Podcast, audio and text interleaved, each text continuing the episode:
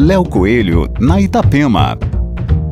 Olá, ouvintes da Itapema. O diretor irlandês Tom Moore, atualmente um dos principais nomes da animação no mundo, é convidado da Mostra de Cinema Infantil de Florianópolis em 2020. Ele é o criador de Uma Viagem ao Mundo das Fábulas e A Canção do Oceano, obras elogiadas pela crítica e ambas nomeadas para o Oscar.